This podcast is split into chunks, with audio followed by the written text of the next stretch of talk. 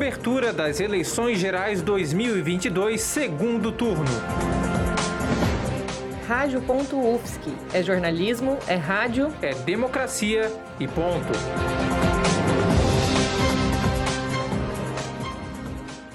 O que mais se destacou na cobertura das eleições deste ano em relação aos anos anteriores? O que a gente tem visto de muito destacado é realmente o trabalho dos jornalistas no sentido de trazer à tona a verdade, de trazer à tona as discussões que interessam para o país e enfrentar a onda de desinformação em massa que é proporcionada pelas candidaturas, principalmente as candidaturas majoritárias. E como que a presidenta percebe o aumento da violência contra os jornalistas nesse período eleitoral? A FENAGE tem acompanhado com muita preocupação o crescimento dessa violência. A gente sabe que ela é motivada principalmente pelas pessoas no entorno do atual presidente da República.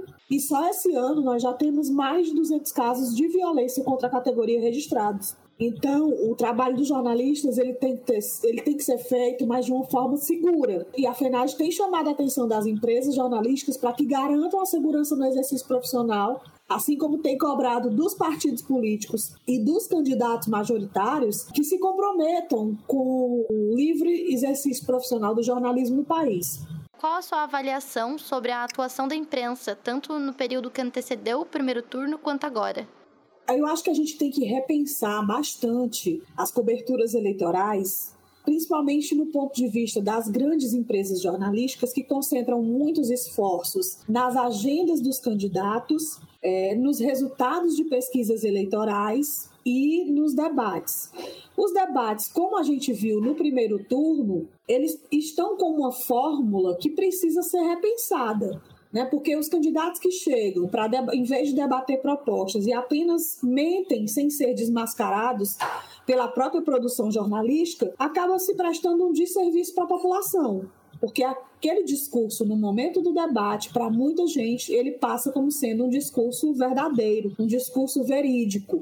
Então, acho que também faltou um pouco ao jornalismo sair dessa linha tradicional de cobertura e averiguar a fundo quais são as necessidades reais dos eleitores nos seus locais, nos seus territórios, para poder fazer um jornalismo mais qualificado.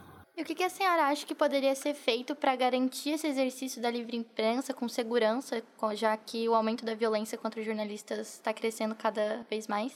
A gente precisa de um Observatório Nacional da Violência contra Jornalistas, é o que a FENAGE defende, no âmbito do Ministério da Justiça. A gente precisa que a categoria crie a cultura de denunciar a violência sofrida, tanto aos seus sindicatos quanto às autoridades competentes do Estado, no caso, quem foi agredido, registrar um boletim de ocorrência, para que esse registro seja utilizado para cobrar das forças policiais para cobrar da justiça que os perpetradores dessa violência sejam efetivamente punidos. A gente precisa que a sociedade compreenda que quando há uma violência contra um trabalhador ou uma trabalhadora da mídia, é o direito de ser informada né, que essa sociedade perde.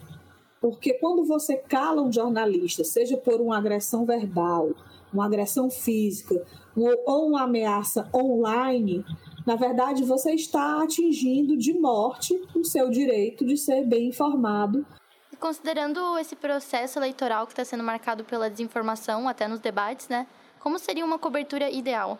Ela teria que ser pensada por uma equipe que tivesse liberdade editorial para pautar-se pelos interesses da população equipes que pudessem se dedicar efetivamente a debater os problemas reais do país. Mas a gente precisaria realmente de equipes que pudessem trabalhar com liberdade editorial, com um olhar mais sensível e mais aprofundado para as questões nacionais.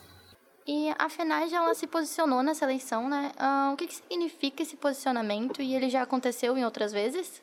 Sim, a Federação Nacional dos Jornalistas ela entendendo a gravidade do momento pelo qual a gente passa, uh, deliberou por um posicionamento público no segundo turno em favor da candidatura de Luiz Inácio Lula da Silva, compreendendo que é o único candidato nesse momento que pode fazer a defesa dos interesses da classe trabalhadora entre esses trabalhadores, os próprios jornalistas. Agora, principalmente motivado porque nós já temos a experiência de quatro anos de governo Bolsonaro e nós não podemos nos calar diante do, da realidade de que Bolsonaro é hoje o principal agressor de jornalistas no país.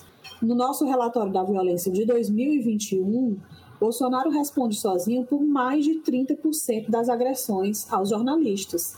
Então, a FENAGE já havia se posicionado antes em 2018, no segundo turno daquela eleição, alertando para o que poderia ser uma, uma volta né, da, da censura e da barbárie no campo social, com a, a, escolha de um candidato que já fazia apologia a torturadores, que já fazia apologia ao estupro, é, que já tinha falas LGBTfóbicas, machistas, misóginas, e que não foi surpresa, pelo menos para a Federação Nacional dos Jornalistas, que tudo que ele disse ele conseguiu implantar no governo com o desmonte do, do sistema de proteção social, e com as tentativas, inclusive, de tentar atingir a atividade jornalística, como, por exemplo, o fim do, do registro profissional. O que a FENAGE espera do próximo presidente? Bom, independentemente de ter apoiado né, Luiz Inácio Lula da Silva, a Federação Nacional dos Jornalistas irá se posicionar na defesa dos interesses dos jornalistas e das jornalistas brasileiros. Nós temos uma pauta prioritária com oito pontos que foi entregue ao candidato Luiz Inácio Lula da Silva e nós iremos nos organizar para cobrar que esses pontos sejam debatidos com o próximo governo. Um desses pontos é a PEC do diploma, que é a aprovação no Congresso Nacional, e para isso nós precisamos do apoio do presidente, para aprovação da proposta de emenda à Constituição que restabelece a obrigatoriedade do diploma de nível superior específico em jornalismo para o exercício da nossa profissão. E nós temos também, destacando dentre essas oito pautas, a aprovação da taxação das grandes plataformas digitais e criação do Fundo Nacional de Apoio e Fomento ao Jornalismo, porque nós entendemos que é necessário ter recursos públicos para garantir a, a existência do jornalismo, a sustentabilidade do ecossistema de produção de notícias no Brasil. Nós temos muitos jornais que fecharam, muitos sites, muitos portais de notícias, e compreendemos que a sociedade brasileira precisa de um jornalismo é, formado, feito por jornalistas e que seja capaz de cumprir a sua função social, que é levar informação de interesse público para essa sociedade. E isso só se pode fazer com financiamento público, obviamente com regras, com transparência, garantindo os critérios de acesso transparente e garantindo também o cumprimento dos direitos trabalhistas para os profissionais que vivem né, do, do jornalismo. Entrevista por Daniele Alves e Rafaela Ferro. Edição por Pedro Guerraz. Editora-chefe, doutoranda Rafaela Ferro. Produtor-chefe, doutorando Luiz Davi Padilha. Editores assistentes, graduando Daniele Cardoso Alves e jornalista Giovanni Veloso. Produtores assistentes, graduandos Pedro Guerrazi e Gabriel Piccolo. Identidade visual, graduando Lucas Ortiz. Coordenação técnica, Peter Lobo e Roque Bezerra. Coordenadora geral, professora Valciso Culoto. Cobertura das eleições gerais 2022, segundo turno. Rádio.UFSC. É jornalismo, é rádio, é democracia e ponto.